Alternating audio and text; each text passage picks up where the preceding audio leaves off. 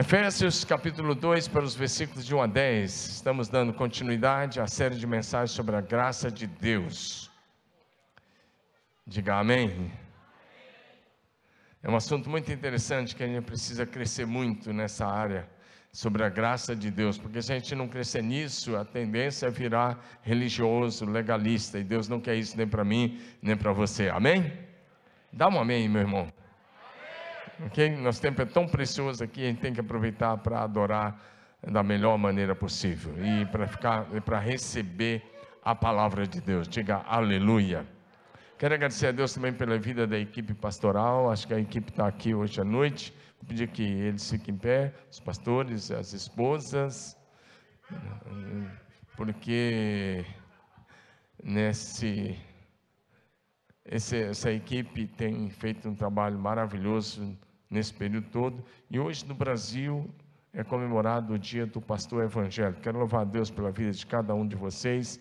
Vocês são muito preciosos, muito amados. Louvado seja Deus pela vida de vocês. Glória a Deus. Obrigado. Deus abençoe cada um de vocês. Pode sentar, vocês são demais. Teve até uma pastora que veio hoje assim meio modelo assim. Nós vamos botar um coque na cabeça dela fica tudo certo. Obrigado.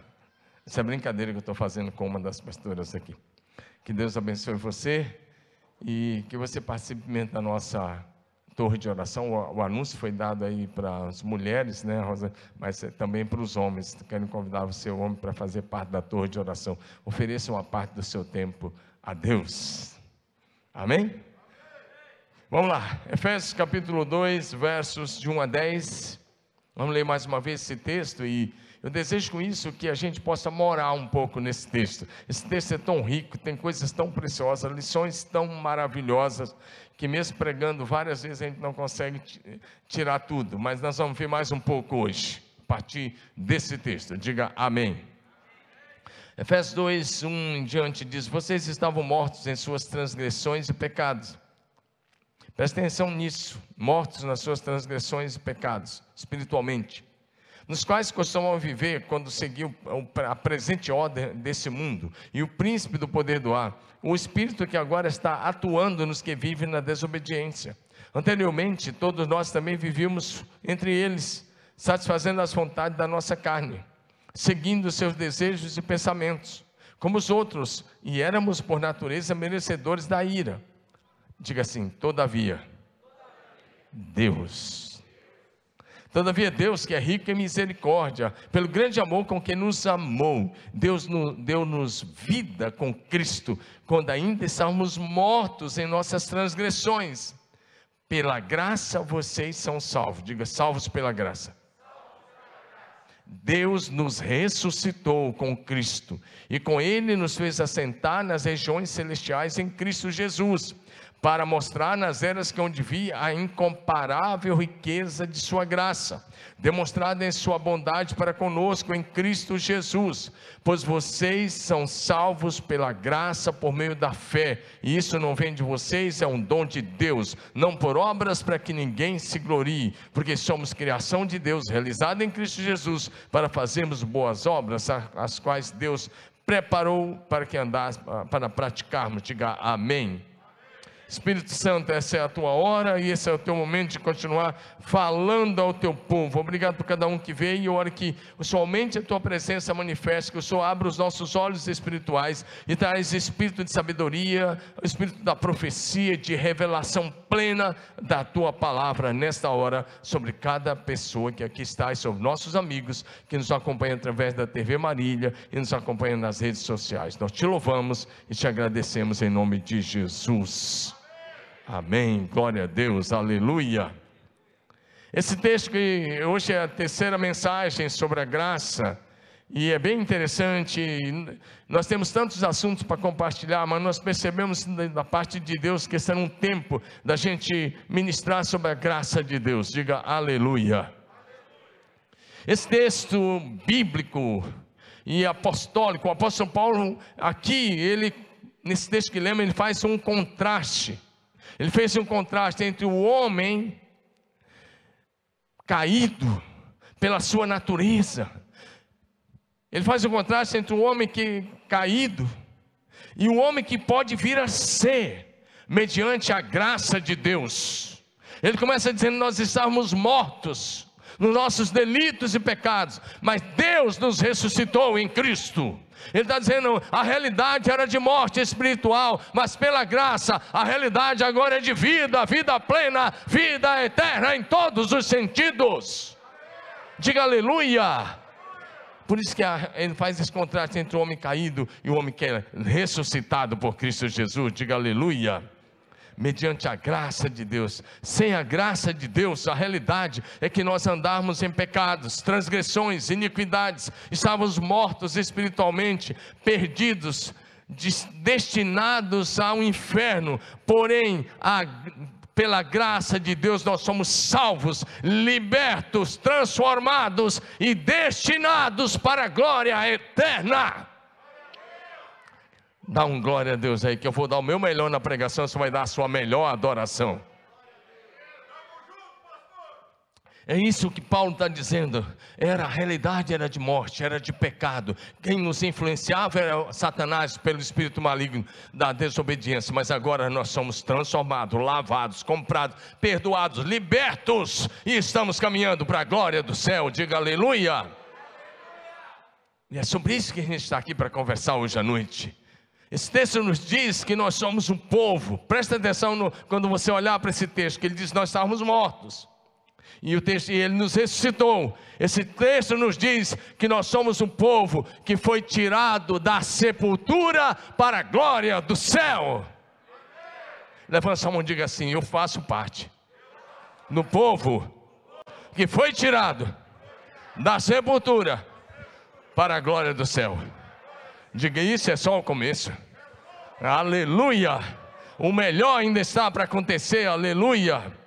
Nós somos tirados da sepultura, porque nós estávamos mortos. E o texto diz que Ele nos ressuscitou. Espiritualmente, Ele nos fez assentar nas regiões celestiais em Cristo Jesus, acima de todo principado, de todo poder, de todo nome que se possa nomear, com a mesma autoridade de Cristo Jesus, junto com Ele. Diga aleluia.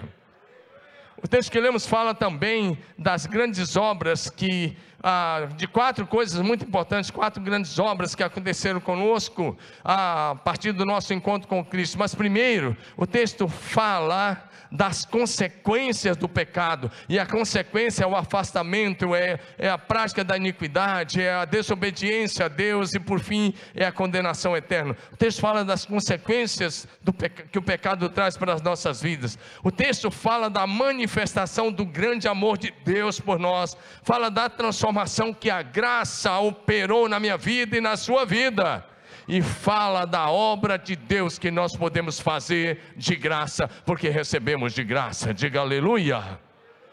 Então nós vamos olhar algumas coisas, eu quero olhar para ah, alguns exemplos hoje à noite, pelo menos três deles. Nós vamos olhar três exemplos, eh, dois do Velho Testamento e um do Novo, e vai ser maravilhoso. Diga aleluia. Você vai receber a palavra e vai sair daqui muito abençoado.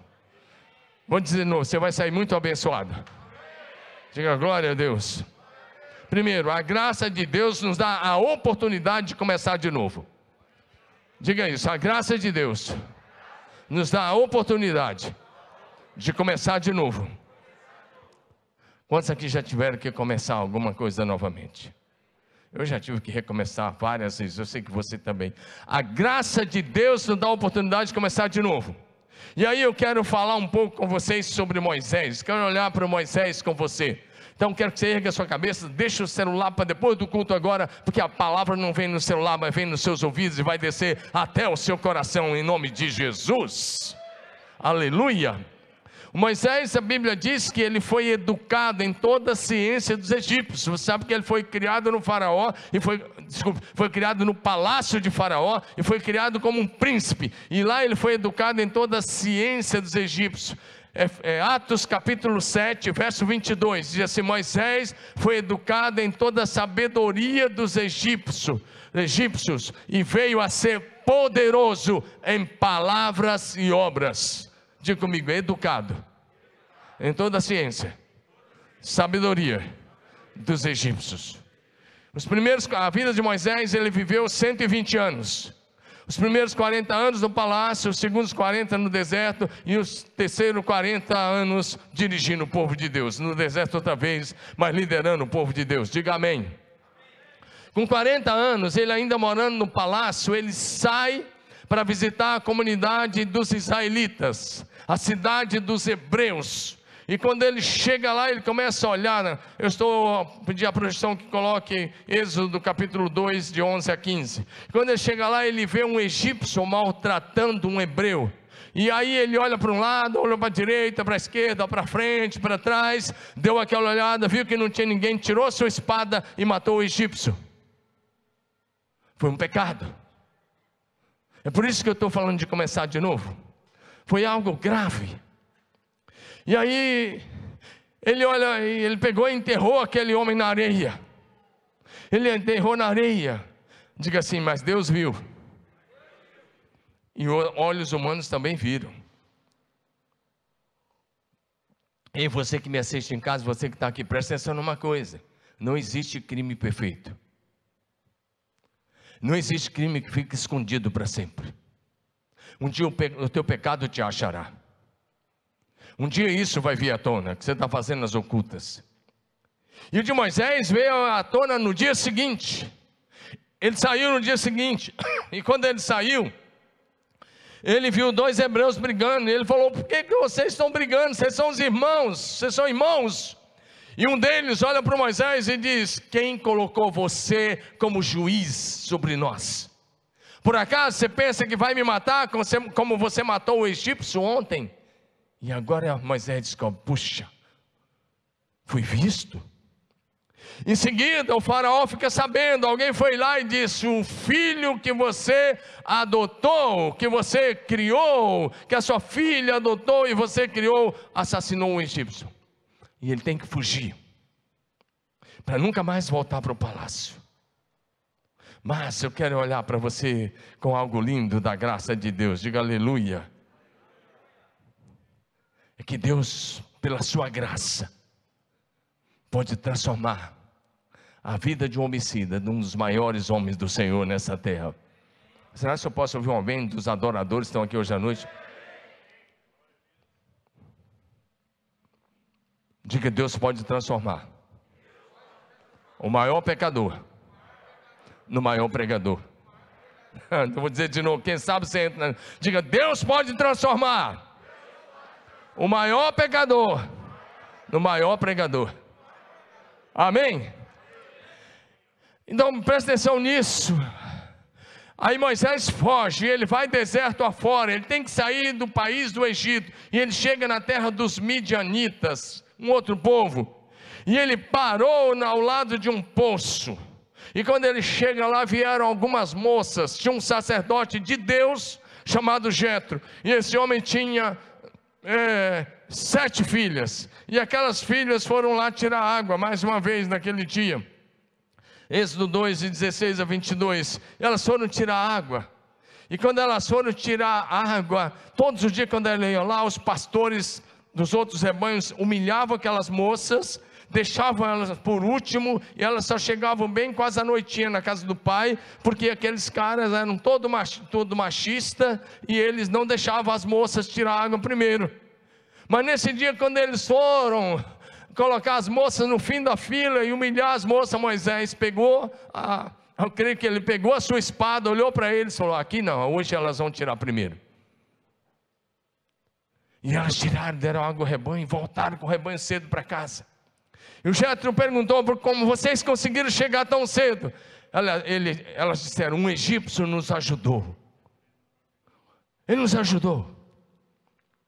E aí o Jetro fala assim: por que vocês deixaram o rapaz lá fora? Estava louco para casar uma das filhas. Essa é por minha conta, tá bom? Casar uma das filhas. Sete filhas, tinha que casar, né? E aí ele, eles falam: busca o rapaz. E eles trouxeram Moisés. Presta atenção. Quando Moisés chegou na casa de Jetro, Jetro o acolheu, cuidou dele e começou a discipular o Moisés. Moisés teve um discipulador durante 40 anos, diga Jetro. Muitas pessoas vão chegar na nossa casa, na nossa célula, na igreja, em nossos cultos, como Moisés quando tinha apenas 40 anos. E às vezes muito, alguns deles estão aqui hoje ou nos assistindo em casa. Eu quero dizer uma coisa: quem não está disposto a acolher pessoas como Moisés aos 40 anos, não terá pessoas poderosas como Moisés dos 80 aos 120 anos. Todo mundo gostaria de ter um Moisés dos 80 aos 120 anos, porque é um homem poderosíssimo, um dos homens que fez mais milagres na história da Bíblia um homem que arrasou o Egito com as dez pragas, que abriu o mar vermelho, que tirou água da rocha. Quantas coisas ele fez? Todo mundo queria o Moisés dos 80 aos 120. Pois bem, para ter Moisés dos 80 aos 120, é preciso cuidar de Moisés dos 40 aos 80. Cadê o amém de vocês? Eu gostaria que Deus levantasse Jetros, pessoas como Jetros aqui hoje à noite, para que novos Moisés sejam levantados para que Deus levantasse os grandes homens, ele levantou os discipuladores. Jetro era um sacerdote do Deus Altíssimo. E ele cuidou do Moisés 40 anos. Com os 80 anos, Moisés foi levantado. Agora para ser o grande líder. Mas é preciso que você entenda, ele precisou ser cuidado. As pessoas vão chegar na sua célula. Olha para mim, precisam ser cuidados e ninguém vai chegar lá pronto. Mas você vai ser usado para lapidar o caráter, para transformar, para ajudar, para transformar os improváveis nos mais aprovados dentre os filhos dos homens. Posso ouvir um amém, meu irmão? Deus vai usar você. Quando Jetro acolheu Moisés, ele jamais pensou que um dia aquele homem que ele estava acolhendo seria o libertador da nação dos filhos de Israel. Ele jamais pensou que aquele homem que ele estava acolhendo, um dia ele escreveu os cinco primeiros livros da Bíblia. Ele jamais pensou que ele estava recebendo um futuro profeta. Ele jamais pensou que estava recebendo alguém que um dia ia falar com Deus face a face. Quando alguém chegar perto de você, não julgue o livro pela capa, não julgue ninguém pela aparência, enxergue o que Jesus enxerga no interior dessa pessoa. Diga aleluia. Porque é muito fácil julgar o livro pela capa. A gente olhar para alguém na rua, ou na casa, ou na célula, ou na igreja e falar: ih, esse daí não vai dar. Quem disse que não dá? Todas as pessoas podem ser transformadas pela graça de Deus. Se teve jeito para você, tem jeito para o maior pecador. Diga assim: se teve jeito para mim, tem jeito para o maior pecador. Aleluia! Glória a Deus. Jetro foi o homem que Deus usou para acolher Moisés e para ser o seu grande conselheiro. Diga aleluia. Quando Moisés se tornou o libertador, lá em Êxodo 18, de 5 a 26. Eu não vou ler o texto, apenas mencionar. Ah, quando a coisa estava muito feia lá no Egito, Moisés teve que mandar sua esposa e seus dois filhos de volta para a casa de Jetro. Mas quando a, a, a eu, digo, eu, uso a expressão brincando, quando a chapa esquentou, ou seja, quando a perseguição esquentou ainda mais no Egito, ele mandou sua esposa e seus filhos para a casa de Jetro, senão eles iam ter que fazer trabalho escravo. E eles voltam para a casa de Jetro. E agora finalizou o primeiro mês, estava no segundo mês que eles tinham saído do Egito. Jetro pega a esposa, a sua filha Zípora, que era esposa de Moisés, e os dois filhos de Moisés, é, Gerson e Eleazar e levou a Moisés lá na península do Sinai. E Jetro manda dizer: Ó, oh, estou indo ao seu encontro. E Moisés parou a agenda naquele dia, parou os atendimentos e saiu ao encontro de Jetro. E quando se encontrou, a Bíblia diz que ele se curvou diante de Jetro. Ele prestou reverência a Jetro, porque era o seu líder espiritual. Ele o abraçou, ele o beijou. E aí eles entraram na tenda e a Bíblia diz que agora o Moisés começou a fazer um relatório, uma prestação de contas de todos aqueles meses lá no Egito, do que Deus tinha feito no Egito, no Mar Vermelho e no, no caminho pelo deserto, como Deus tinha feito naquele, naqueles meses que ele tinha ficado fora, ele fez um relatório completo. Diga, prestação de contas. Você presta conta da sua vida a alguém? Eu quero te encorajar. Preste conta de sua vida, seu líder espiritual. Esse é o caminho para não cair. Diga amém. Agora, olhe para o seu vizinho de cadeira e diga assim: Eu quero ser como um jetro na sua vida, para que você seja levantado por Deus como Moisés. Aleluia. Já imaginou você cuidar de alguém, depois você olha e vê aquela pessoa lá na frente fazendo obra de Deus, e você pode falar: Eu fui o discipulador dele. Diga glória a Deus. Deus quer usar você e eu, a você e a mim assim. Diga amém.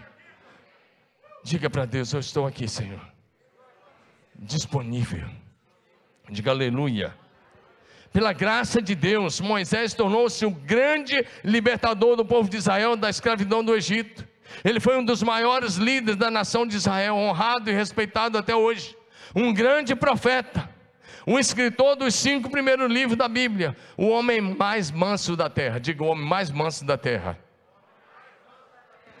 Pergunta para o seu vizinho, sem tirar massa, diga assim: como é que alguém. É, não é para mim, não, é para você perguntar. Como é que alguém que um dia foi um homicida tornou-se o mais manso da terra? Presta atenção, olha para mim agora. Presta atenção nessa. Por isso que eu fiz questão de falar que um dia ele foi um homicida, aos 40 anos. Agora, você vai dizer, foi o deserto. Foi não. Diga, foi a graça. Diga, a graça de Deus. Pega o homem violento e transforma no mais manso. Amém.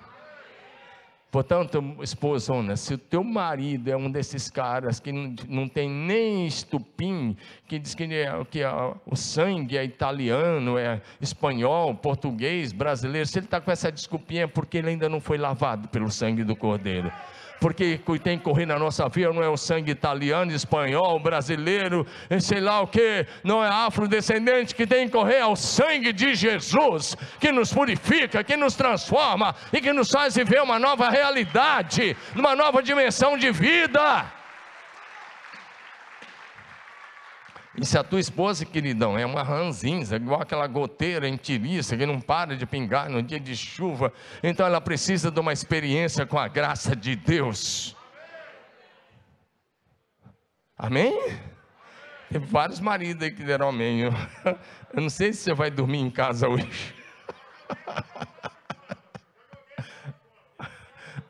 Agora, presta atenção nisso, meu irmão. Porque Moisés, olha o que está em Números 12, verso 3. Olha, que, o que a graça fez com esse homem. Olha, lê comigo. Todos juntos. Um, dois, três. Era o varão Moisés muito manso, mais manso do que todos os homens. Deixa o texto. Você está lendo direito? Ele não se, tornou, não se tornou mais manso da nação tinha muitas nações, muitos milhões de habitantes no mundo já na época. E ele era o mais manso de todos os habitantes da terra na sua geração. Como é que um homem que um dia assassinou alguém se torna o mais manso? Diga a graça de Deus. Amém? A experiência da transformação pela graça. Se o Evangelho entrou em você, meu irmão, não vem com essa historinha que o Evangelho não vai mudar a sua personalidade, vai atingir a sua personalidade, vai atingir a sua consciência, vai atingir a sua mente, vai atingir o seu caráter, vai trabalhar com a sua integridade, vai trabalhar com a sua fala, vai trabalhar nos seus olhos, vai trabalhar em todas as áreas da sua existência, porque este é o Evangelho de Jesus. Se alguém está em Cristo, é novo nova criatura, as coisas velhas já passaram, tudo se fez novo. Aplauda mesmo ao Cordeiro, porque essa é a transformação da graça de Deus em Cristo Jesus. Poder do Evangelho. E o Evangelho não transforma de fora para dentro, é de dentro para fora. Amém? Começa a trabalhar lá na nossa consciência na nossa personalidade, na nossa vontade, tirando aqueles desejos carnais, aquelas paixões terríveis, aquelas cobiças. Ele vai tirando tudo isso, ele vai nos santificando de glória em glória. Diga de glória em glória, de fé em fé, de revelação em revelação, de poder em poder. Diga na mesma imagem e semelhança de Jesus. Diga aleluia. Diga glória a Deus. Então preste atenção. Olhe para Moisés e aprenda: não importa o seu passado, o seu Deus, pela sua graça, te convida a começar de novo. Uma nova jornada, uma nova caminhada, uma nova maneira de viver, uma nova história. Amém? Diga uma nova história. Pela graça de Deus em Cristo Jesus, você pode começar a viver uma nova vida. E repito, uma nova história. E pela graça de Deus em Cristo Jesus, você pode se tornar uma grande bênção para a sua geração. Diga, é comigo mesmo. Levanta sua mão, diga, eu serei. Pela fé, diga, eu serei. Uma grande bênção para a minha geração e para as próximas. Diga aleluia. Moisés tornou uma grande bênção para a sua nação e é uma bênção até hoje, o que legado que ele nos deixou. Porque a graça o transformou. Diga aleluia. Deixa eu correr que eu tenho que falar mais, um, mais duas pessoas ainda. Agora quero olhar um pouquinho a segunda parte. A graça de Deus muda o nosso destino para sempre. Diga comigo, a graça de Deus muda o nosso destino para sempre. Aleluia. E aí eu poderia falar de tanta gente, mas eu quero olhar para uma personagem aí do Novo Testamento.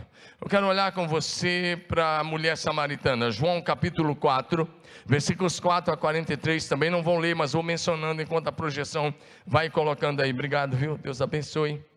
É, João 4, de 4 a 43, Jesus estava na cidade de Sicá, chegou ao lado da próxima cidade de Sicá, ele parou no lado do poço que Jacó havia escavado, há 1750 anos antes dele, esse poço estava jorrando água, e Jesus para lá e essa mulher foi tirar água, e Jesus começou um diálogo de evangelização com ela, Jesus olhou para ela e disse, você pode me dar um pouco de água? E ela ficou impressionada porque normalmente os judeus não falavam com os samaritanos. E, e, ela fala: Como é que você, sendo judeu, me pede água a mim, que sou mulher samaritana? E Jesus disse: Se você soubesse quem é que está falando com você, você me pediria e eu te daria água viva. E ela disse: Olha, o poço é fundo, você não tem com que tirar, como é que você está falando de água viva? E Jesus disse: Quem beber dessa água volta a ter sede, a ter sede, mas quem beber da água que eu lhe der, nunca mais terá sede. Ao contrário, a água que eu lhe der fará jorrar através dele algo que dure para a vida eterna. Diga amém. E aí ela começa falando e Jesus disse: Eu sou a fonte da água viva. Diga aleluia. E ela começa, continua conversando e ela diz assim: Eu sei que o Messias virá. E quando ele vier, nos ensinará todas as coisas. Jesus então olhou para ela e falou bem forte: Eu sou o Messias, eu que estou falando com você. Diga amém. É. Eu sou o Messias. Eu estou falando com você. Quando Jesus disse isso, a mulher ficou tão impressionada. Aliás, deixa eu só voltar um pouquinho. Jesus, é, ela, quando ela, ela, no papo com Jesus, papo é coisa para o jovem, tá bom? É, no papo com Jesus, ela diz, ela começa a falar com Jesus. Jesus diz assim: chama o teu marido e vem aqui. E ela diz: eu não tenho marido. Aí Jesus olhou para ela e disse: Você falou a verdade, porque você já teve cinco, e você está com o sexto, e ele não é teu marido. Agora presta atenção, sabe, essa mulher teve um encontro real, pessoal, prático com Jesus ao lado daquele poço. Deixa eu dizer uma coisa para você, olha para mim, na, na sua casa, às vezes se você abrir para um grupo de família ou para uma célula, na sua célula, e aqui nos cultos vai, vão chegar pessoas como a mulher samaritana. Vão ou não vão? Toda semana vai chegar alguém assim. A questão é, como é que você vai tratar essas pessoas? E olha para mim, na sua prática, você é mais parecido com os fariseus ou com Jesus? Olha para mim. Na sua prática, da sua vida cristã, você é mais parecido com os fariseus ou com Jesus. Porque os fariseus, se eles vissem uma mulher dessa, um, um homem que eles achavam que era pecador, ele mudava de calçado e ia pelo outro lado da rua. Eles não se comunicavam. Mas Jesus sentou e começou a dialogar. Agora presta atenção. Lembra que eu falei, não julgo o livro pela capa? Talvez a mulher samaritana não seria bem-vinda a muitas células hoje, algum grupo de família. Talvez a mulher samaritana não seria bem-vindo a muitos cultos hoje evangélicos ou cristãos de um modo geral. Imagina que uma mulher que já teve cinco maridos, separa, divorciou dos cinco, está no sexto e não é o marido dela, é o marido de alguém, mas está com ela. Imagina, vamos imaginar aqui uma cena. Eu gostei que o pastor falou, ele criou aqui um negócio.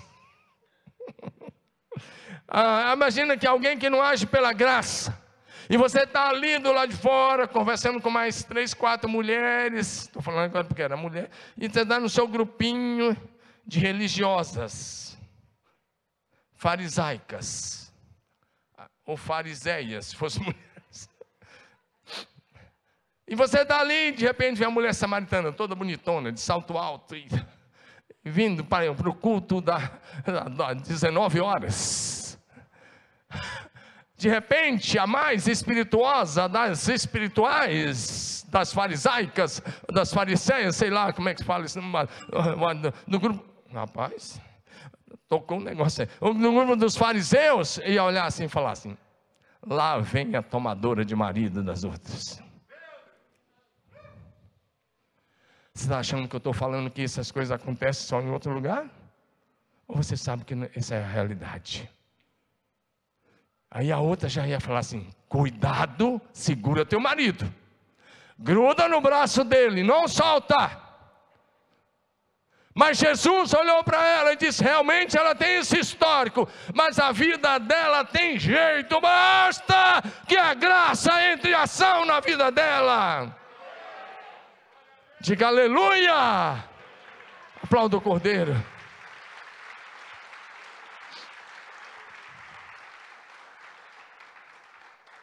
ela teve um encontro com Jesus real, pessoal, prático. Então Jesus deu a ela a oportunidade de começar uma nova história. Diga amém. De viver uma nova vida. De deixar para trás aquelas velhas práticas. O contexto aqui é que os doze discípulos tinham entrado na cidade para comprar pães. Eles tinham ido até a padaria da cidade. Olha para mim. Eles já andavam com Jesus há quase três anos, ou três, quase isso, algum tempo eles estavam andando com Jesus. Eles tinham visto toda a sorte de milagres. Eles tinham ouvido as mais diferentes pregações. Eles foram na padaria, compraram pães para se alimentar e não falaram um A sobre Jesus. Não testemunharam a ninguém. Voltaram apenas com os pães. Quando Jesus disse para aquela mulher: Eu sou o Messias, eu que estou falando com você. Pode colocar um texto aí, querido. Vai colocando. Ela deixou o cântaro do lado do poço. Ela nem quis levar água para sua casa, porque ela tinha encontrado a água da vida. Ela sai correndo. E ela vai de casa em casa, de rua em rua, e ela vai dizendo: Olha, eu quero convidar você para vir ver um homem que me falou tudo que eu tenho feito. Porventura, não é Ele o Cristo. Ela passou de rua em rua, de casa em casa. Ela fez o contrário dos apóstolos que naquele dia agiram apenas como religiosos. E ela trouxe toda a cidade de Sicá ao encontro de Jesus ao lado daquele poço. E as pessoas foram até lá e começaram a ouvir Jesus, e todos eles se converteram a Jesus. A grande verdade é que pastores e líderes religiosos que agirem como os discípulos agirem em Sicá, vão levar a vida toda e não vão ganhar as pessoas que essa mulher ganhou para Jesus em poucas horas de convertida. Diga amém. Agora eu tenho uma pergunta. Na prática da sua vida cristã diária, presta atenção, você é mais parecido com a mulher samaritana, chamando os vizinhos para conhecer Jesus, os amigos, a cidade para conhecer Jesus? Ou você é parecido com os discípulos que entram, Vai na padaria, no posto de gasolina, no supermercado, na loja, compra, negocia, as pessoas te servem e você não testemunha. Não fala de Jesus. Na sua prática, você é mais parecido com os discípulos ou com a mulher samaritana aqui em Sicá? Porque essa mulher, com poucas horas de convertida, ganhou uma cidade toda para Jesus. Diga amém. A cidade toda veio aos pés de Jesus. E Jesus ficou dois dias naquela cidade e eles se converteram. Pergunta: você já falou de Jesus para o seu colega de trabalho essa semana que passou? Seu companheiro de trabalho? Você falou para seu colega de sala de aula, na faculdade, no colégio? Você falou de Jesus por frentista do posto de gasolina que abastece seu carro, que lava o vidro do seu carro, que, que enche os pneus do seu carro, que cuida de, de, das coisas para você. Você já falou de Jesus. Começa agora mesmo a viver uma vida que faz a diferença. Diga amém, meu irmão. Eu quero dizer uma coisa: essa mulher foi transformada. A graça de Deus a transformou. E ela foi usada imediatamente pelo Espírito Santo. Agora é a minha vez e é a sua vez. Agora é a sua vez de ser usado pelo Espírito de Deus. Levanta sua mão e diga: Eis-me aqui, Senhor. Diga novo: Eis-me aqui, Senhor. Não importa o seu passado, a graça de Deus te perdoa. A graça de Deus te salva, a graça de Deus te cura, a graça de Deus te liberta, a graça de Deus te transforma, e a graça de Deus, pela ação do Espírito Santo, te dá a oportunidade de ser um agente de salvação para muitas vidas. Diga aleluia. Ela foi uma agente de salvação para muitas vidas. E agora é a minha vez, é a sua vez. Só que a gente não pode continuar agindo como os discípulos quando foram comprar pães. Nós temos que agir como uma mulher samaritana. Diga aleluia. As pessoas da sua rua conhecem Jesus. Todos os seus parentes conhecem Jesus. As pessoas, as pessoas estão esperando a manifestação dos filhos de Deus. Diga aleluia.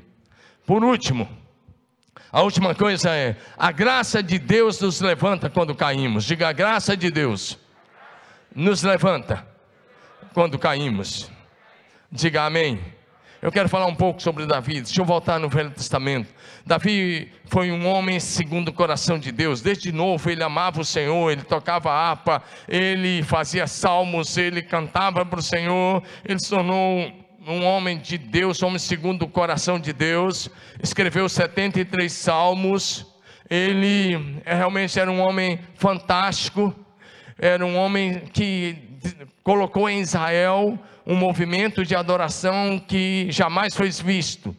Lá em Jerusalém, durante 33 anos do reinado de Davi, a oração, a adoração, o louvor nunca parou durante 33 anos, 24 horas por dia. Ele construiu um tabernáculo, colocou a arca e ali as pessoas podiam é, dançar em volta daquele local, cantar, levantar bandeiras, glorificar, adorar e orar o dia todo e a noite toda e tinha os turnos de sacerdote, com esses turnos eles iam se revezando, as pessoas iam cumprindo os seus turnos. Mais de 4 mil levitas e sacerdotes participavam desses turnos, de maneira que a adoração nunca parava. Diga amém. Esse era Davi. Mas, em 2 Samuel capítulo 11, verso de 1 a 5, o texto vai nos dizer que na primavera, uma época em que os reis saíram para a guerra, Davi não foi para a guerra. Ei, meu irmão, deixa eu te falar uma coisa. E você também está em casa, escuta essa palavra. Uma das coisas que o diabo usa para levar você ao pecado é, é sempre que você ficar parado. É sempre que você deixar de fazer o que tem que fazer, sempre que você recuar do trabalho, sempre que você recuar da missão que está diante de você, está correndo sérios riscos de pecar. Isso é uma grande verdade. Se Davi tivesse na batalha, ele jamais teria pecado. Mas ele mandou o seu general, Joabe, e ele ficou. E um dia ele almoça, sabe como é que é? Almoçou aquele almoço pesado. Comeu lá uma, uma picanha, sei lá, alguma coisa assim. Aí o que acontece? Vem um sono e ele dorme e acorda ali pelas três horas da tarde, sei lá E ele acorda, e ele levanta, e ele começa a andar no terraço do palácio, no andar de cima, numa visão privilegiada, e ele enxerga uma mulher muito bonita tomando banho. Pode colocar no texto, é de 1 a 5. E ele mandou perguntar quem era aquela mulher. E as pessoas falaram, falaram é, Batseba, mulher de Urias. Sabe quem era Urias? Um dos oficiais da guarda real, um dos homens de confiança de Davi, um dos sete valentes de Davi, um dos três amigos de Davi. E mais, Urias estava na guerra. Então ele mandou trazer a mulher de Urias, e ele teve relações sexuais com ela, e ele pecou feio, porque não foi só esse pecado, um abismo sempre chama outro abismo. Um pecado sempre vai chamar outro pecado. Você comete um pecado e tem que mentir para encobrir o outro. Davi primeiro cometeu o pecado da cobiça, quando ele olhou e desejou aquela mulher. Depois, em seguida, ele cometeu o pecado do adultério. Depois, o pecado da manipulação, porque ele mandou chamar Urias lá no campo de batalha e tentou manipular Urias para que ele fosse para a casa dele. Porque aí ele ia ter relações com a sua esposa, quando o neném chegasse, ele falava, para todos os efeitos, seria o filho do Urias, porque quando essa mulher teve relações com ele, alguns dias depois ela mandou dizer: Estou grávida e o filho é seu. Ele tentou manipular Urias para que, para todos os efeitos, quando a criança chegasse, seria filho dele. Engano, maldade. E Urias disse: Não, eu não vou para minha casa. Por quê? Porque a arca da aliança está lá ao relento, o exército de Israel está lá ao relento. Eu só vou para minha casa ficar com a minha esposa quando cada soldado de Israel puder voltar para Jerusalém, quando a arca voltar em segurança. E ele então escreveu uma carta e selou com seu anel. Urias não podia abrir. E na carta, ele mandou pelo próprio Urias a sentença de morte de Urias. 2 Samuel 11, de 14 a 17, tem um resumo desse texto. E ele, a carta dizia para Joabe: coloca Urias na linha de frente, próximo às muralhas da cidade, para que seja flechado. Os flecheiros ficavam em cima das muralhas e atiravam, para que seja atingido, ferido e morra. Joabe leu a carta e covardemente colocou Urias na linha de frente. Não deu outra. Ele foi atingido e ele morreu. Pode olhar aí. Quando os homens da cidade saíram e lutaram, alguns dos oficiais da guarda, oficiais da guarda, quem é militar entende bem isso daí, eram aqueles oficiais da guarda real, tropa de elite do rei. Urias era um desses homens. E ele morreu. E Deus colocou isso na conta de Davi, porque os olhos do Senhor passam por toda a terra. Diga amém. Agora, além de cobiça, adultério, é, engano, manipulação, agora tem um pecado do homicídio nas costas dele. E aí, Deus, pela sua misericórdia, olha o que Deus faz. Deus mandou o profeta Natan, segundo Samuel 12, de 1 a 13 Mandou o profeta Natan até o rei Davi. E chegou lá, o Natan contou aquela história da ovelhinha que o homem rico que tinha muitas ovelhas e o pobrezinho só tinha uma, mas o rico recebeu visita e matou a ovelhinha do pobre. Quando Davi ouviu isso e disse: O homem que fez isso é digno de morte. Natan olhou para ele e disse: Você é o homem, você é o homem digno de morte, que tinha tudo à sua disposição e pegou a, a, esposa de Urias, e você ainda mandou matar Urias com a, a espada dos Amonitas. Qualquer outro rei que um profeta ousasse falar isso, mataria o profeta imediatamente. Mas quando Davi ouviu isso, ele disse: Eu pequei. Olha o coração. Pequei. Pequei. Natan disse: Tudo bem, Deus não vai matar você por causa desse pecado. Mas as consequências serão graves. graves. Olha para mim. A graça perdoa o seu pecado. Mas a fatura, as consequências do seu pecado chegam. Você não ia querer estar na pele de Davi, porque aquele filho morreu. Depois, um filho de Davi estuprou o Aminon, estuprou a Tamar. Depois, Absalão mandou matar o Aminon, que era o filho primogênito de Davi. Depois, o Absalão, de alguns anos, promoveu uma guerra civil contra o pai. E os filhos de Davi viraram uma bagunça, porque ele abriu a porta para o pecado. A graça perdoa mas as consequências vêm. Também muita coisa está acontecendo, são colheita do tempo antigo, da semeadura errada que você fez. Presta atenção. Davi reconheceu o pecado, confessou os seus pecados, pediu perdão. Eu vou ler dois textos e a gente encerra. Pediu perdão a Deus pelas suas transgressões e iniquidades. Eu quero saber por que Davi foi um homem segundo o coração de Deus? Porque ele teve coragem de fazer talvez que pouquíssimas pessoas teriam coragem. Ele escreveu a confissão do seu pecado e publicou. É o Salmo 51. Projeção Salmo 51, de 1 a 12. Eu vou ler rapidamente e depois o pessoal do louvor já pode subir. Ele escreveu e publicou a confissão e o seu pedido de perdão. Salmo 51, de 1 a 12. Tem misericórdia de mim, ó Deus por teu amor, por tua grande compaixão, apaga as minhas transgressões, lava-me de toda a minha culpa e purifica-me do meu pecado, pois eu mesmo reconheço as minhas transgressões e o meu pecado está sempre, o meu pecado sempre me persegue. Contra ti, só contra ti pequei e fiz o que tu reprovas, de modo que justa é a tua sentença e tens razão em, em condenar-me sei que sou pecador desde que nasci, sim, desde que me concebeu minha mãe. Sei que desejo a verdade no íntimo e no coração me ensinas a sabedoria. Olha o que ele vai pedir, agora o perdão. Purifica-me com isopo e ficarei puro. Lava-me e mais branco do que a neve serei. Faz-me ouvir de novo júbilo e alegria, e os ossos que esmagaste exultarão. Esconde o rosto dos meus pecados e apaga todas as minhas iniquidades. Cria em mim, ó Deus, um coração puro. Renova dentro de mim um espírito reto, estável.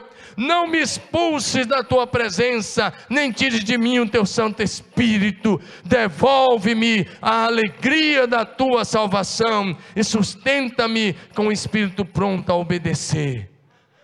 Quer fazer uma confissão?